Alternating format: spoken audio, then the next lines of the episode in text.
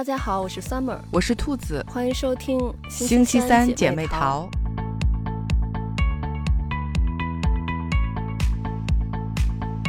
最近有一部电视剧特别火，我相信可能每一个人都看过，就是《狂飙》。我是这一个礼拜把这一整部剧三十九集全部给看完了。我是春节的时候看的，嗯，然后一开始是我是看到这个阵容，觉得哇，就是很多老戏骨嘛，嗯，然后我说，哎，那这个剧还挺值得看一看，嗯，然后当时看第一集的时候，我还觉得有一点点就是好像没有那么好看，嗯，然后所以第一集我都没有很专心，嗯，然后但是从后面开始，然后春节的这几天我就 哪儿也没去，就一直在追这部剧，嗯。我看那个好多热搜，就是说春节大家就是呃过完春节，从那个家乡返回到自己工作城市的这些火车上面，说可能一个车厢的人大家都在看这个《狂飙》，然后还有那种在网吧，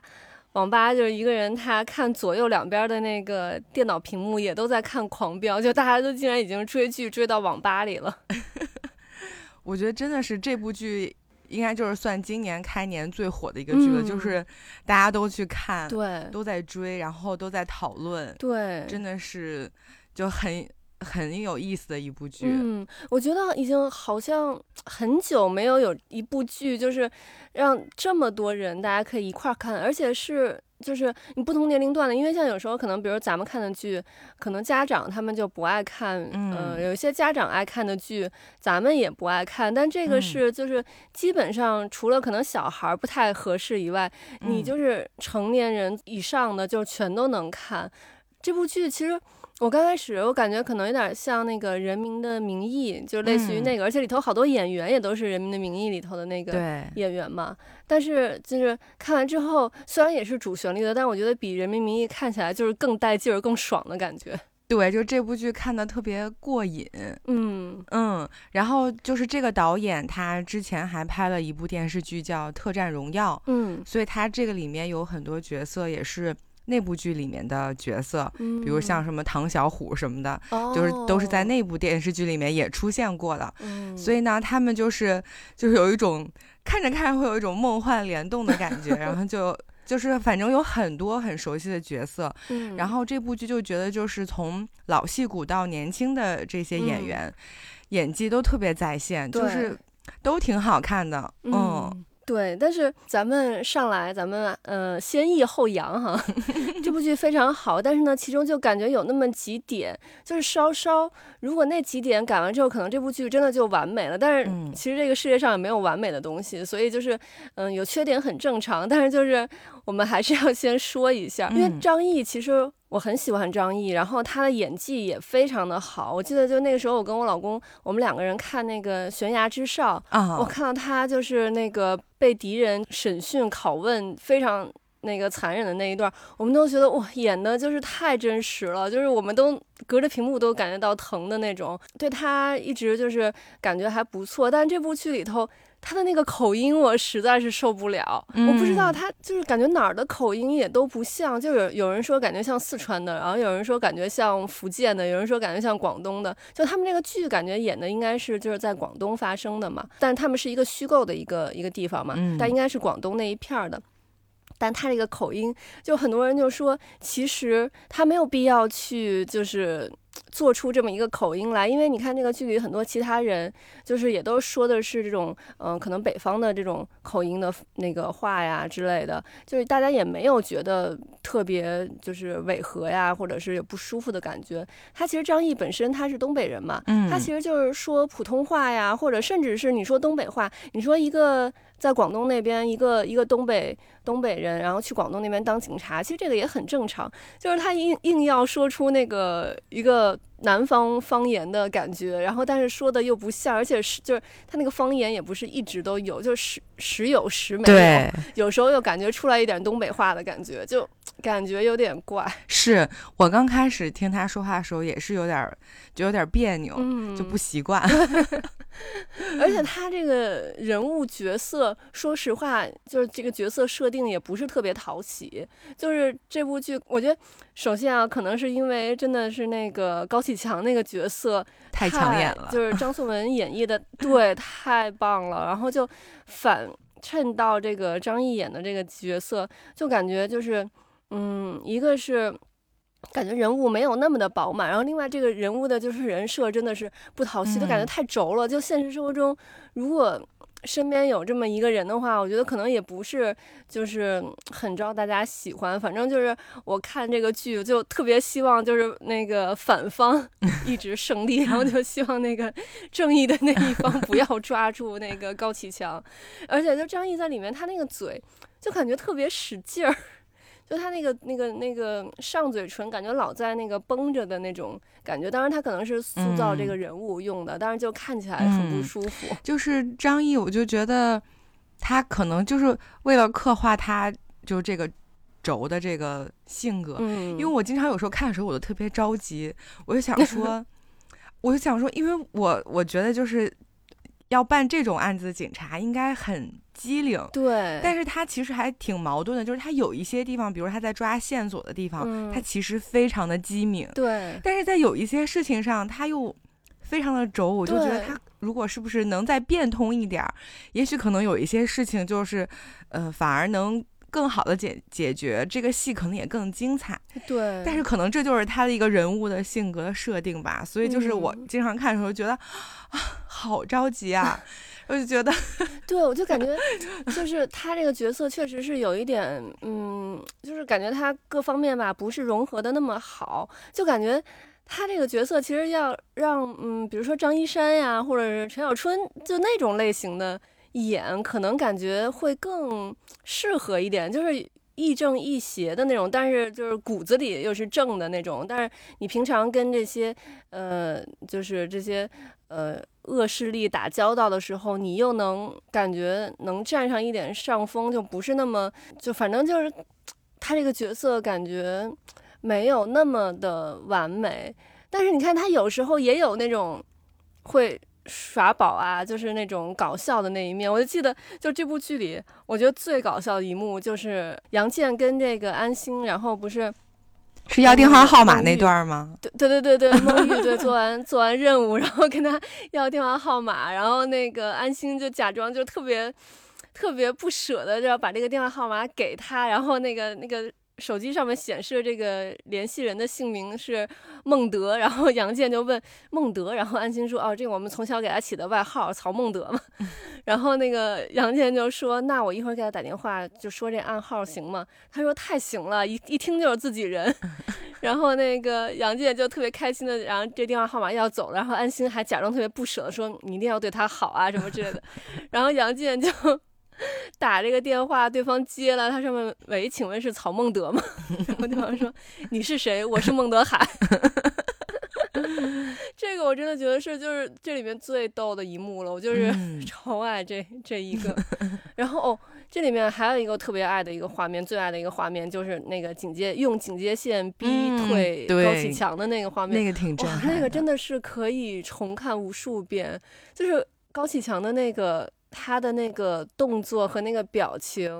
哦，真的太到位了。而且就是这一幕，他们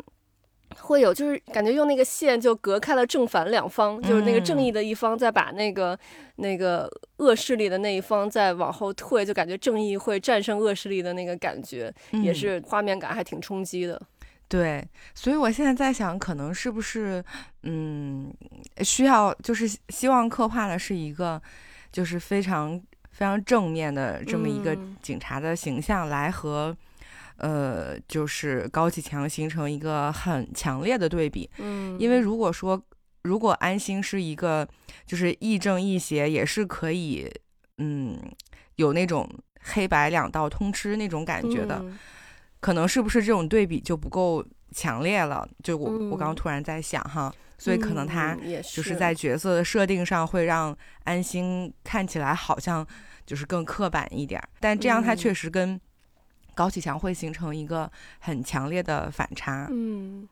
对，也是，但是就是就感觉这种人物就是不够精彩，不够饱满，对，而且不够有血有肉，因为之前就有。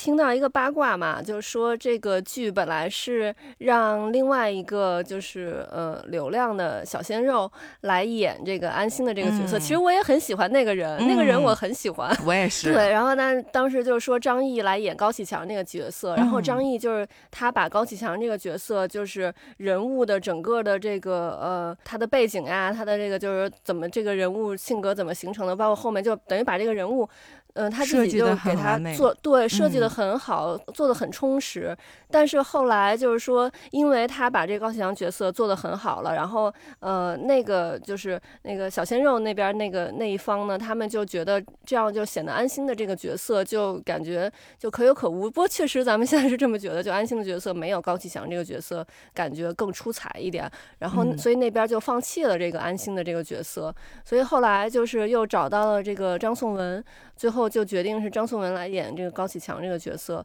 张译来演安心的这个角角色。然后据说好像 就张译也是因为这个事儿，就是嗯不是很开心，因为他觉得自己下了那么大的功夫在这高启强的这个角色上面嘛，然后感觉就是有一点努力白费了的那种那种感觉。但是他确实，我觉得可能在。安心这个角色里头，他已经能把安心的这个角色 演的算是不错了。可能换另外一个人演，可能会更平淡一些。嗯，不过我觉得我们现在的这一代的观众吧，我感觉就是大家可能如果老一代的，我觉得可能大家还是很喜欢那种就是非常正直，就是就从头至尾。都很正直的这么一个角色，但我们现在的观众，你看，大家这回大家最喜欢的一个是高启强，嗯，另外还有一个是李想，嗯，就是那个安心的战友同事。其实李想他也是一个，就是他不是一个完全正直的一个一个角色，他中间也有过就是一些迷茫啊、彷徨啊，而且他这个人物也很复杂，但是大家就是感觉对李想。的感情会更多过于对安心的那个感情，就是这回演李想的那个演员叫李健，好像是对，好像对，也是就是特别受大家欢迎，就是好多人都是在网上叫她老公，就感觉一个 四十多岁的一个中年的男演员突然有了这种流量明星的那个待遇。因为我觉得就是人性是复杂的，其实大家也都知道，就是没有人是非黑即白，是好就是百分之百好，他总是会有他就是软弱的地方、迷茫的地方，或者说需要去休息一下的地方。所以说这个其实是人之常情，所以大家其实更愿意看到的是，就是有血有肉、更丰满的一个人物。所以大家会那么喜欢高启强，就是因为。他，他有他非常就是狠的地方，但他又有他身上又有非常温情、非常仗义的地方，所以这个角色会让大家觉得说很迷人。对，安心就正是因为他身上就是，嗯，你很少看到他不好的地方，那这个就是完全都是偏向于正的，所以大家觉得就是说，嗯，只看到了他的一面，就是这种感觉就。没有更多面的去塑造这个人物，看到他更更多的地方，是吧？就是，就确实，我觉得给他的戏份相对来说也少了一些，就对警察的这个刻画也少了一些。其实他也是有很多脆弱的地方的，但是，呃，并没有展现出来。就其实是把更多的戏份给了高启强。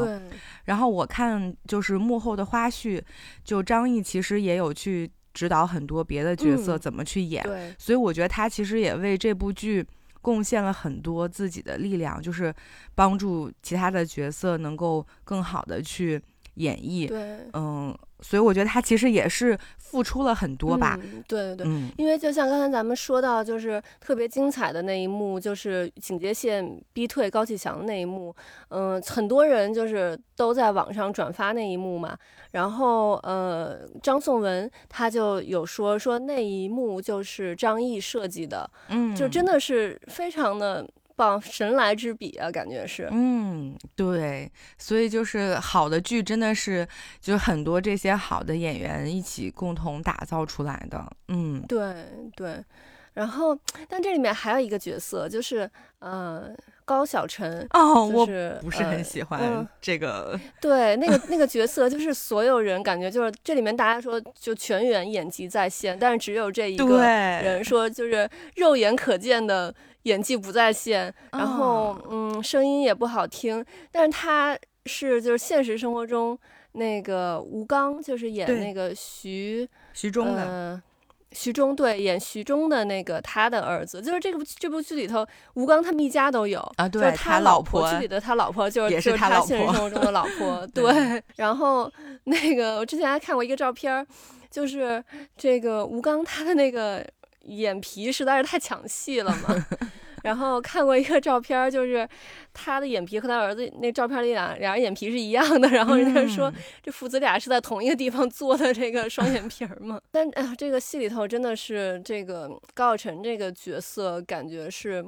不是那么的成熟？嗯，对。而且就是说到高晓晨，就是我觉得这个戏有一个就是结尾处一个很大的 bug，就是我其实是不太相信。呃，高启强会那么恨高晓晨的，而且想杀死他，嗯，就是因为他那么爱陈淑婷。然后，其实高晓晨已经是陈淑婷，相当于是留给他就是唯一的一个念想了。他就是又怎么可能会想要杀掉高晓晨呢？就即使说是因为他的原因，就是造成了，但其实最终是就是杀掉他的也。也不是高晓晨，嗯，所以我就觉得说，就这个这个那一段那个 bug，我其实我是不太能理解的。我觉得以高启强对陈淑婷的感情，他是绝对绝对不会去说要杀掉高晓晨的，即使他对他有有怨恨，但是他也不会这么做的。嗯，对。但我有看过，就有人分析，就是说在高启强的心里头，就是他最重要的是。他的这个家人嘛，他的家人和陈淑婷，就他的那个弟弟妹妹，嗯，呃，和还有陈淑婷，然后排在第二位的可能就是安心了，然后那个后面一些就其他人，其实对于他来说都是工具人，但是还有就是那个呃黄瑶。就是感觉，就说他对于黄瑶是真心想把黄瑶当接班人培养，就有点像那个呃老爹对这个陈淑婷的那个感情。嗯，然后但是没想到，就黄瑶到最后也是，就我觉得这个最后也还挺反转的，就是咱们都没有想到，就是高启强恨了高晓晨那么多年，然后黄瑶也恨了高启强那么多年。嗯，毕竟是杀父之仇，我觉得黄瑶那个角色我还是很能理解的。然后，但是就是最后，其实。就是最后结尾，好多人不是说，就是感觉结尾不是那么的好。嗯，我觉得可能就是结尾有一些东西它没有解释的太多，但是也毕竟是就是因为结尾很多东西，它如果再演的话，可能就有一些冗长，而且就不是那么的精彩。其实最精彩的确实也还是中间那一部分，就是他们中年时期，然后两个人两个人互相那个斗的那个时期。而且我觉得结尾可能也是高启强的那个戏份也不是那么的多了，而且他就是呃老。老年之后，感觉就是也没有年轻时那么意气风发了。可能是就是因为陈淑婷的死，就是让他我觉得就是感觉就是整个人都嗯 暗淡下来了。对我也是，我就觉得是陈淑婷死了之后，他就少了那种意气风发的感觉，就觉得就是。好像有很多事情 都没有意义了。嗯 嗯，对，所以就是在结尾的时候，大家就感觉没有那么好看了。其实，而且也是因为前面真的演的太精彩了，大家就总觉得前面还没有看过瘾呢。嗯，然后突然就结尾了，所以就是相比下来，就感觉结尾不是那么的好。但是其实说实话，它结尾它也没有没有办法再有什么更好的拍法了，就是有可能。会有一些其他的结尾，可能会呃也比较精彩，但是拍成这样已经也还算不错了，我觉得。嗯，所以大家说这部剧是一个瞎戏剧嘛，就需要掐头去尾 看，我觉得确实是挺有道理的。对，前面我是从第九集开始，就是。前面虽然也还好，但是没有到就说我想看完一集马上想看下一集的那种。到第九集我就开始停不下来了，就是看完一集就想看，赶紧看下一集到底发生了什么。有的时候我就会就是。比如看完这一集，我很想看下一集，但是又已经很晚了，我想睡了，我就把下一集就把等于是上个跟上一集接着的那个头那个结果给看完了，然后看到一半那个就停下来，第二天再继续看。对我就是看中间这个剧的时候是会有那种就是追韩剧追美剧的那种感觉。对，然后它而且它里面有嗯也还有很多片段就是有致敬一些。很经典的电影，比如说有致敬那个《教父》，嗯，然后还有致敬《无间道》，所以就感觉它中间就是很很精彩，嗯，所以就是整部剧就给我的感觉就是，我真的觉得是已经已经很久没有看到这么好看的国产剧了。我有看到这部剧的那个一个联合导演，好像说是《无间道》的也是导演，嗯，所以就是这部剧就是拍起来会。有一种就是那种港片的那种港式警匪片的那种感觉，有时候对是，对。然后这部剧里头还有一个就是李一桐演的那个角色啊，黎童我觉得真的是很美啊，我觉得颜值非常高的。但是就是大家说这个角色感觉好像对于剧情的发展没有太多的作用，就是因为。嗯，按道理来说，每个角色都是就你不会有平白无故出现一个角色嘛？每个角色都是会推动这个剧情的发展。但是呢，如果没有他那个角色，其实对于这个剧情的推动没有太大的影响。嗯，而且他身上其实也是有就是很大的 bug 的。嗯，就是他既然作为一个拿了那么多奖又很资深的一个记者，就是他在去查那个就是李宏伟他们那个贩毒的事情的时候，他就自己。然后就对，只身前往那个酒吧，就是反正那一集看的，就是那两集就看的让我觉得，这根本就是不符合一个专业的记者他他的这个专业作风，就是业务不不是这么做的。对，所以我当时其实也是对这一段就就觉得有点匪夷所思。对，而且后面他。跟杨健在一起 也是大家好多人很多人不理解的。嗯，是，就是就是杨健喜欢他是就是已经有有表现的，但是就是反正我觉得他后面的剧情有一些地方的发展就是有一点仓促了。我就我不知道是因为后来剪辑上嗯删掉了一些还是怎么样，就是反正就是你会感觉后边结尾是有一点仓促，就是他为了。交代前面有很多事情到底是怎么发生的，就就直接啪给了你一个结局。对，嗯，对。但是就我我觉得有可能是被删掉了，就是所以会显得觉得就是所以就说要掐头去尾看嘛，就没有那么连贯。对对对，因为我看有一些就是。剧情包括像李想去世之后，他那个墓碑上写的是就是李想同志嘛，嗯，人家就说就是说明李想他爸爸已经去世了，对，但是这段也没有交代这段，然后我看有人说是原著上面是有写的，但是电视剧可能是呃因为时长的问题啊，节奏的问题，他也没有交代？嗯，他就是等于如果因为如果他爸爸还在世的话，应该就是应该是会写什么对爱子理想什么之类的这种。对，因为亲人给立碑嘛，他如果只有就是没有亲人了，才会说是就是说单位给立碑。对对。然后，所以这段也是其实没有交代，就很多这种可能原著里头有，但是电视剧因为时长的考虑，包括还有很多就是后面，尤其到后期，就是咱们看到就是那个配音的痕迹特别明显，嗯，就是那个嘴型和那个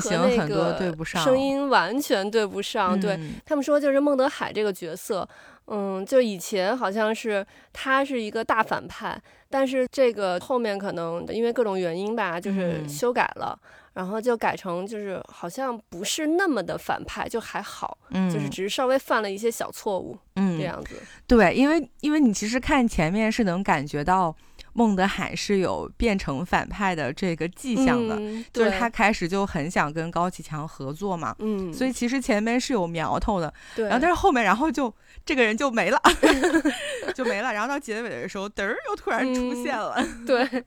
我觉得这部剧还有一个特别好笑的一点，就是这几个呃警察界的这个反派。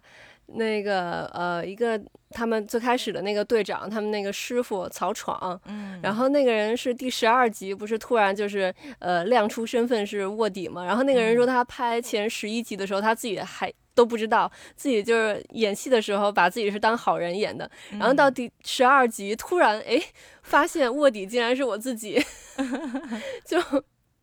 然后很突然，然后就就死了。然后包括还有那个就是。安心的那个同事，后来就是李想死了之后，那个人接替队长的那个张彪哦，张张彪对，张彪也是前面他也不知道自己就是后期是变坏了，也是把自己当好人演的，然后也是突然得知自己原来是坏人。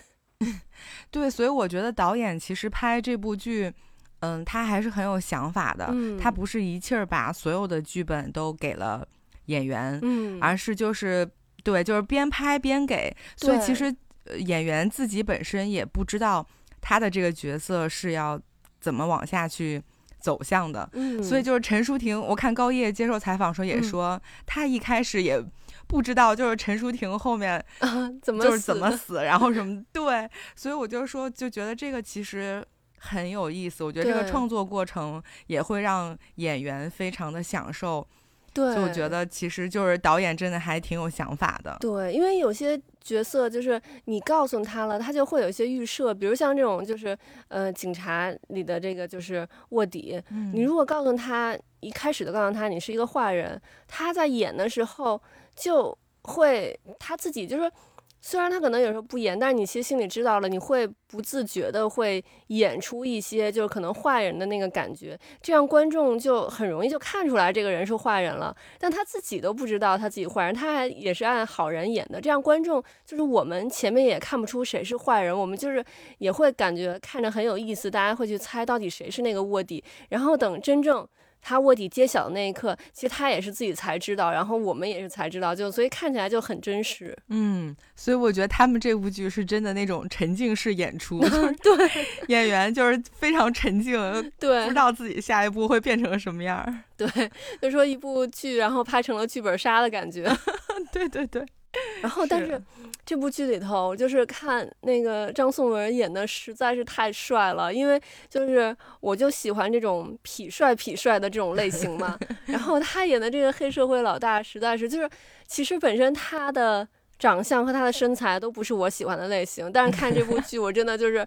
哎呀，感觉看的太过瘾了。然后有时候怀疑自己，我说我这个眼光难道是变了吗？然后但是看到就是网上很多人都觉得他很帅，然后我就放心了。我觉得就是可不是我眼光的问题，是他真的演的太好了。嗯，你们是被他的气质吸引了，就不是单纯的看他的外表。对，而且就看这部剧。就因为他的那个戒指跟我们的那个结婚戒指是同款的嘛？哦，是吗？对，然后而且就是那个是是卡地亚的那个，是不是？对对对，卡地亚的那个，只是就是颜色不一样。然后他老婆那个名字不是就跟我名字也挺像的嘛？嗯。然后我看的时候就也会有一种沉浸式的观影代入感，是吗？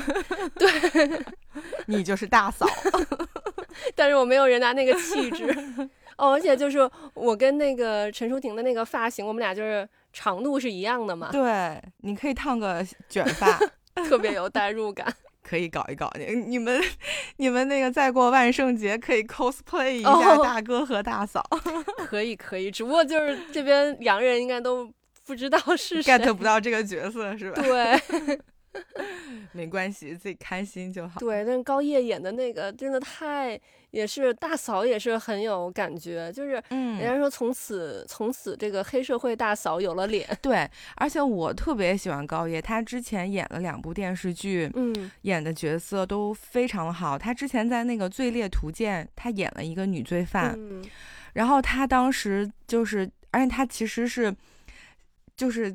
演的特别好的那一幕让我。一直印象特深刻的就是她当时已经在监狱里了，然后她其实是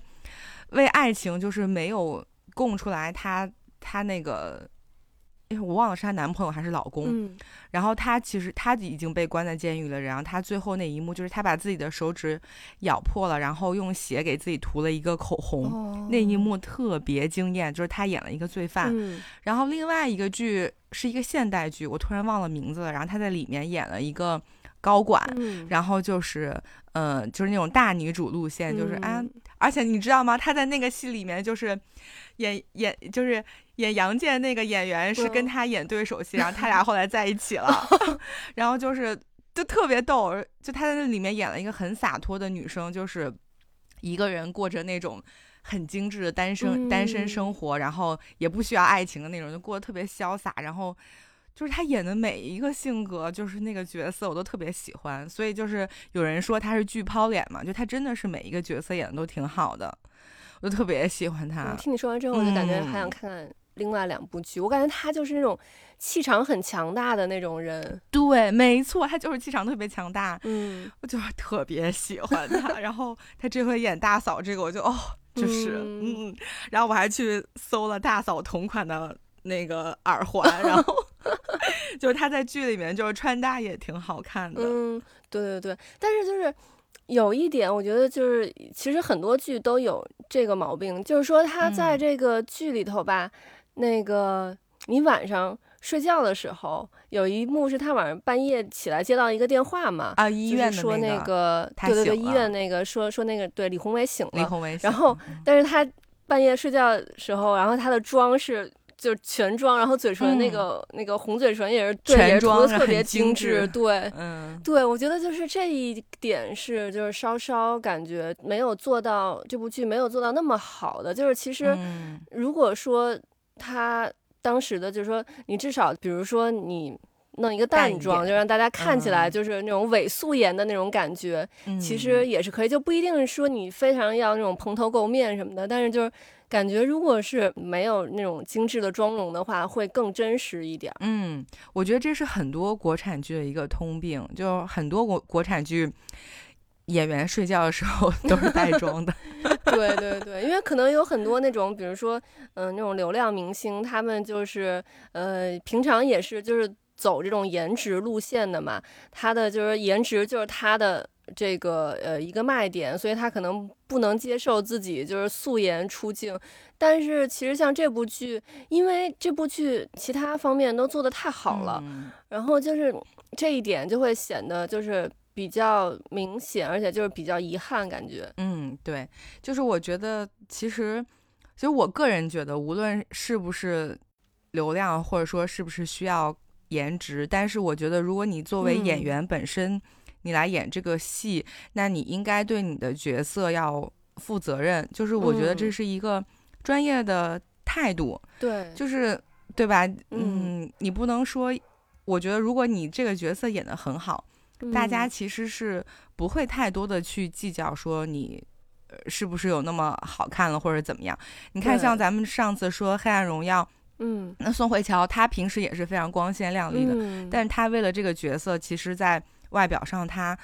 付出了很多，也放弃了，也没有怎么化妆。嗯，但是大家对她的演技的认可是非常高的，就会盖过大家对她这种外表上的在意。但是如果说，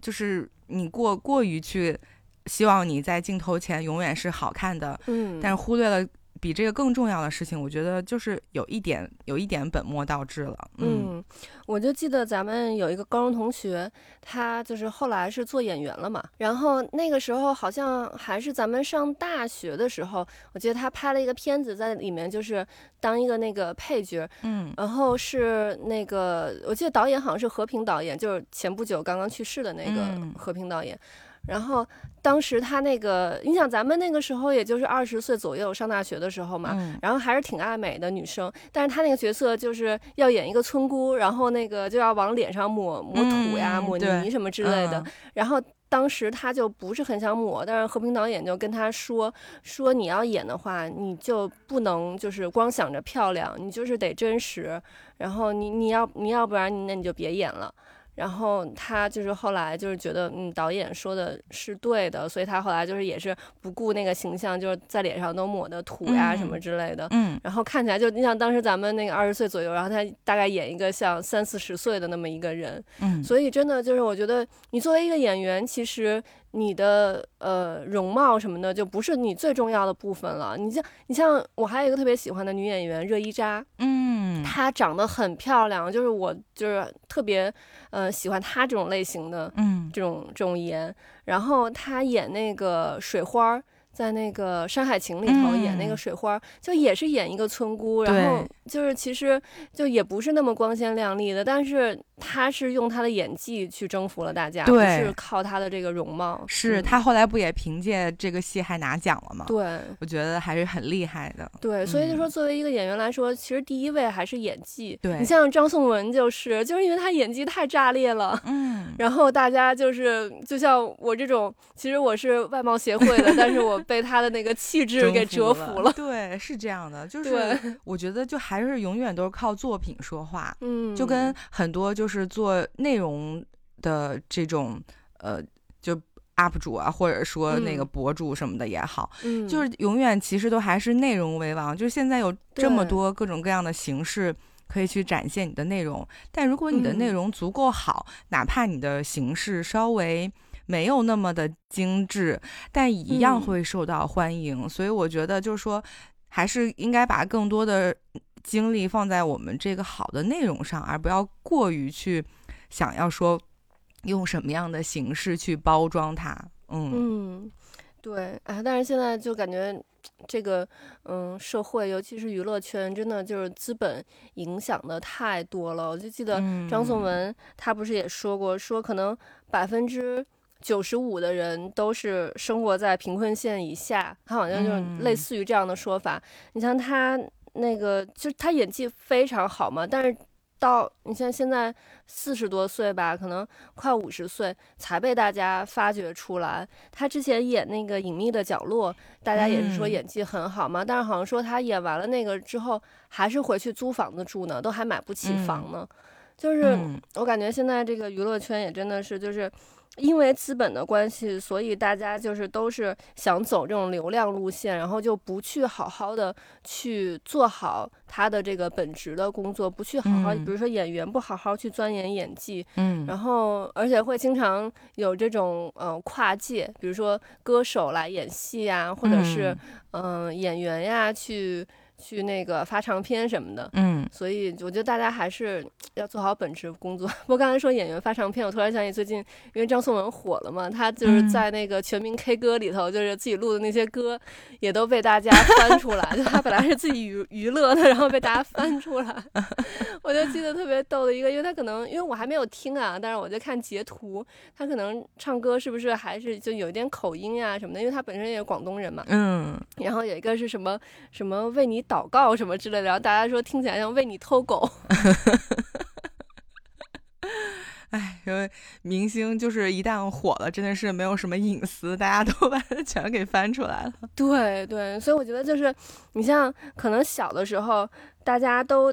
觉得哎，做明星挺好的，光鲜亮丽什么之类的。但是我感觉就是，你像我现在就觉得，哎呀，做明星一点都不好，就是你完全没有自己的生活，而且就是一点都不自由。对，而且就是虽然可能你像这个大家都说他很好，但是肯定也会有一些负面的声音。就是你听到负面的声音，其实我觉得是人都会有感情嘛。就是你听到负面的声音，其实心里也也是会难受的。就是所以，哎呀，就是。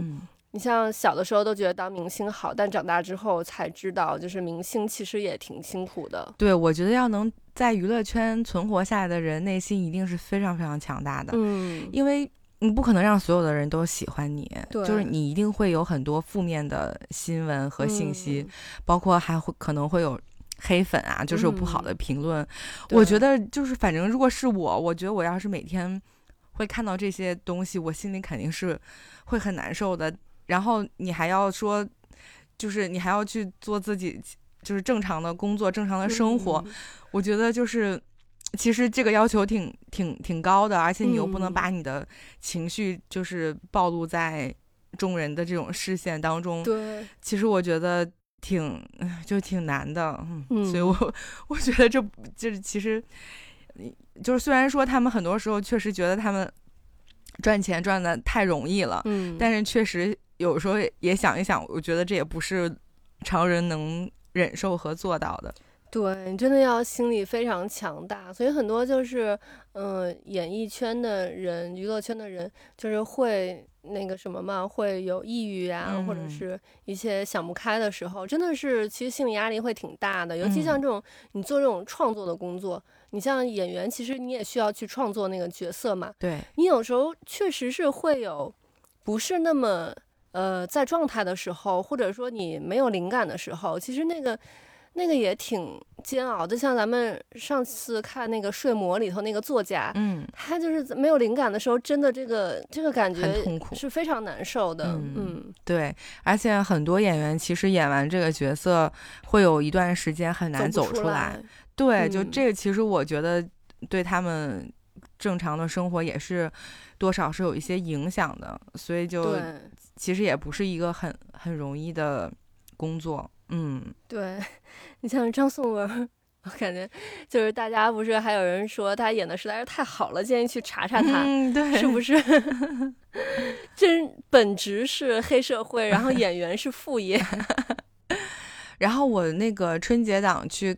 去看那个电影嘛，嗯，然后他前面不是会放很多新片的预告，嗯，然后我看到有就是那个张颂文有一个电影。今年要上，但我突然忘了名字是什么，是他跟曾舜晞演的那个吗？那个，因为我看好像有一个，他要跟曾舜晞演一个，但我不知道是电影还是电视剧。哦，我有点忘了，我当时只是一眼看见了张颂文，我说啊，我说那个，哎，大哥有一部新戏要上，我说嗯，今年一定要看。对，然后预告还看到了我们家彭于晏今年。也有一部警匪片要上，我 说嗯，无论如何我也会去支持。哦，哎，对了，我记得我看这个呃《狂飙》最后一集看完之后，它有一个就是也也有一个预告片，一个电视剧的一个预告片，应该是爱奇艺之后要播的，是张若昀和。哎，和谁演的一个古装，就是感觉好像也挺有意思的，就是感觉是那种探案。对对，我好像有看到这个什么哦，我对对对，就是很长，那个名字挺长的，就是大明什么什么，对，知什么什么什么那个那种。我想起来了，是是是有这个，嗯，就感觉也挺有意思的，而且今年就是那个《庆余年二》好像也要。上映了是不就也要那个播出了？好像我感觉没这么快吧，因为就之前说开拍了，然后嗯，但是反正挺希望它能快一点，但是好像不是原班人马了，所以就不知道，对，就不知道会不会。还是像一一样那么好看，对。不过感觉今年应该就是还有挺多好看的剧的，但这个《狂飙》真的是啊，我感觉是现象级的这种嗯电视剧，是因为像之前咱们很多就是比如说在网上讨论很多的剧，就是。感觉是，嗯，就网上讨论很多，然后也很多热搜，但是感觉有一些热搜可能是公关公司买的呀，或者什么的，就不是这个剧真的火。但这个《狂飙》真的是，就是全民都在看。对，这真的是，就我真的觉得已经很久没有看到这样的剧了。嗯，《人民的名义》好像也是。好像也有四五年了吧，嗯，就是感觉也很久了，对对。那咱们其实刚才聊到了今年的那么多部，就是也挺值得期待的剧，就希望今年这些剧都能如期上映，然后嗯，这些有实力的、有演技的好演员们，然后也能有更多的戏可以演，让我们观众有更多的好戏可以看。嗯，是的，就期待我们的国产剧可以越来越好。嗯。OK，那我们今天的节目就到这里了，我们下期再见，拜拜，拜拜。